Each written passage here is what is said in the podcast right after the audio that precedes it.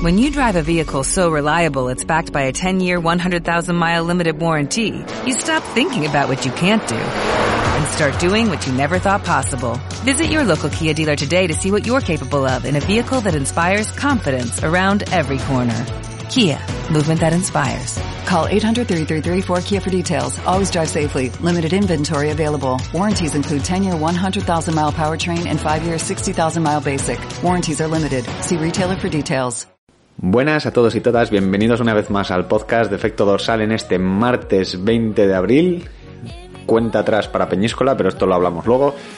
Y hoy tenemos un capítulo de nueva divagación después de la final del Athletic contra el Barça el pasado sábado.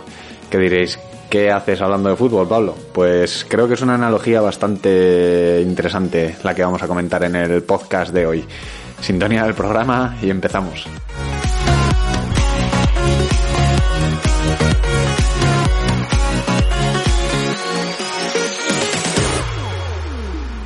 Muy bien, pues antes de meterme en el jardín, porque el capítulo de hoy no es más que otra cosa que un jardín y me van a llover palos seguramente, quiero comunicar que este fin de semana que viene, este, este que, está por llegar, eh, estaré en Peñíscola porque hay un par de chicos que entreno que van allí y voy en calidad de técnico y bueno, me gustaría que si estás escuchando esto y vas a Peñíscola a competir, pues eh, te acercases por ahí a ver si podemos hacer una desvirtualización, ¿no? Hacer algún entreno de activación juntos el día antes o, o bueno, simplemente conocer ponernos cara y, oye, estar un rato juntos. Y si es así, eh, déjamelo en comentarios o, o, contacta a través del grupo de Telegram o en info arroba efecto dorsal para, pues eso, intentar hacer algún grupillo, intentar hablar por ahí y, y ponernos caras, ¿no? Eh, obviamente con medidas de seguridad, con mascarillas y cosas, pero bueno, mejor eso que, que, oye, ya que tenemos la oportunidad, pues hacerlo, ¿no? Y ahora vamos a, al fregado, porque lo de hoy, bueno, Sí que es verdad que ya lo he macerado un poquito más el tema, pero el sábado hablando con uno de los chicos que entreno durante el partido de la final de la Copa del Rey, que es la sexta que pierde el Athletic de Bilbao, eh, pues me hizo darle unas cuantas vueltas al tema de cómo está el panorama deportivo, ¿no? Y me parece, pues, hoy, hoy voy a hablar claro, y no, no, no vengo a hacer amigos, me parece bastante lamentable que un equipo de 11 personas vamos a poner eh, 14 personas con cambios de plantilla y demás, eh, que tienen que jugar 90 minutos, que es hora y media, divididas en dos mitades de 45 minutos, veas una actitud en una final de una Copa del Rey o un partido importante, me da igual, o incluso en un partido mediocre. Eh, que, que, bueno, que ves a gente que, que, no corre por el campo, ves a gente que no intenta desmarcarse, ves a gente con una actitud un poco así, ¿no? Y dices, bueno, pues igual falta motivación. O sea, dejaron ir a familias al campo, mientras que el resto pues está con las restricciones que puede, para motivar a los jugadores, ¿no? Y ves que la gente no corre, que la gente no tal. Y, y no me voy a meter en más fregados por ahí, no voy a ir por ahí, pero quiero hacer la analogía del mundo en el que vivimos, ¿no? Que un deporte como es el fútbol, que evidentemente a nivel televisivo pues eh, abarca mucho más atención porque es un entorno controlado y es dentro de un estadio y es mucho más fácil televisarlo. Eh, podemos hacer comparación con casi cualquier deporte de resistencia de los que solemos comentar por aquí, ya sea natación, ya sea, bueno, ciclismo se, aparta un poco de, la norma, pero natación o, o, correr o trail running y la repercusión que pueden tener, ¿no? Eh, más allá de que sea más o menos televisivo, porque ya estamos viendo que las federación eh, está intentando sacar nuevos formatos, está intentando sacar pruebas más cortas de cara a los Juegos Olímpicos y demás, pues para que sea más televisable, por así decirlo, para no tener una prueba de 12 horas o de 8 horas como el Ironman de Hawái. Y, y aún así, pues vemos que hay muchas fallas, ¿no? Sin ir más lejos, para que os hagáis una idea, un jugador de primera división en la Liga Española de Fútbol eh, cobra por convenio un mínimo de 160.000 euros al año, si no me equivoco, si no han cambiado mucho las cosas. Pero para que os hagáis una idea, o sea, creo que la, mayoría de los que oís este programa es lo que ganamos en casi 10 años de, de trabajo. De trabajo de 8 horas diarias, ¿vale? Pero no vamos a entrar tampoco ahí, en nuestra vida personal, ¿vale?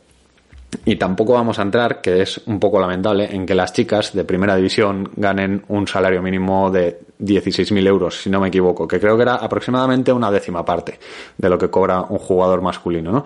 Pero bueno, a lo que iba. Eh, si lo llevamos a nuestro deporte, y me voy a centrar sobre todo en triatlón, aunque entre el running sabemos de gente como Jordi Gamito y, y gente de esta que se iba a la UTMB y ganaba o hacía podium y era albañil y tenía que hacer su trabajo y su jornada laboral y luego salía a entrenar y ganaba pruebas.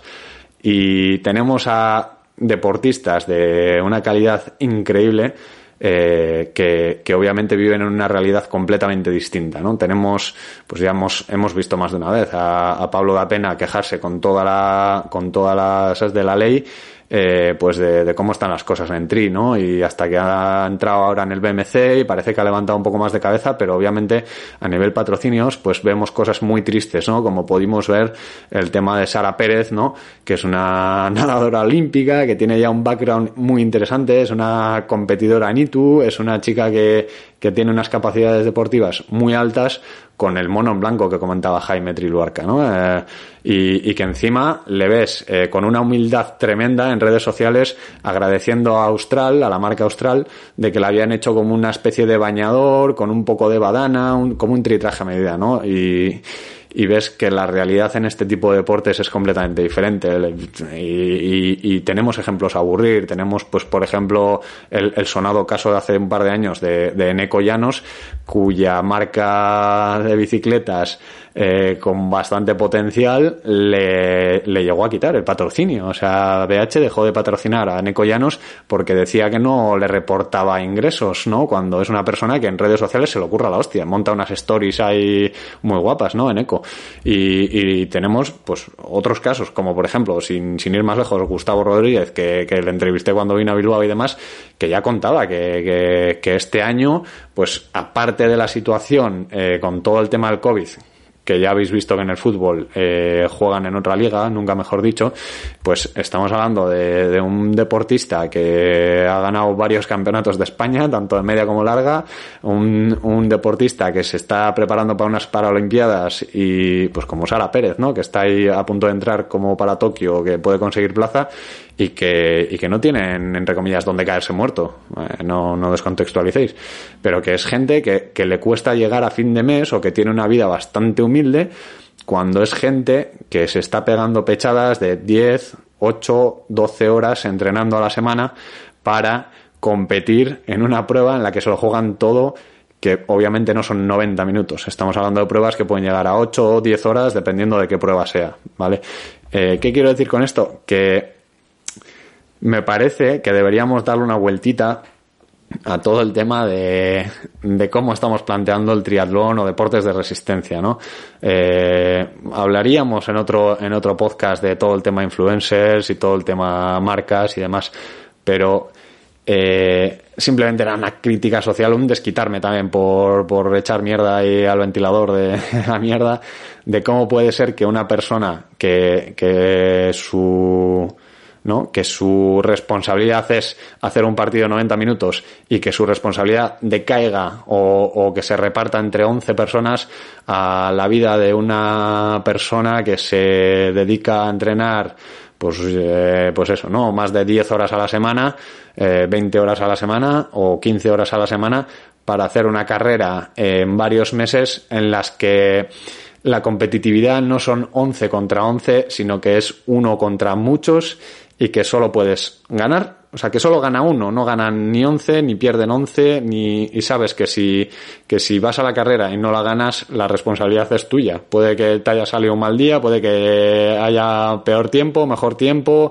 que no estés acostumbrado al calor, pero al final, toda la responsabilidad, entre comillas, va a caer sobre ti, ¿no? Y, y, que las marcas, que la gente valore más a una persona que en YouTube te cuenta su vida, porque sabemos que la mayoría de YouTube, de youtubers, con todo el respeto ¿eh? al trabajo que sea ser youtuber, eh, reporta al, al, mundo del deporte, es simplemente pues contar su vida, ¿no? Que, que oye, que es otro mérito, que no, no, no entro ahí pero estamos creo que valorando cosas que que dejan bastante que desear como, como audiencia, me refiero, ¿vale? Como gente que comparte ese deporte, como gente que comparte esa pasión de, del triatlón o del trail o del deporte de resistencia que sea y que creo que estamos eh, desmereciendo a nuestros referentes deportivos en nuestro deporte, ¿no? Eh, creo que deberíamos darle ahí un puntito a, a, valorar a esa gente que no creo que, que no se valore, sino que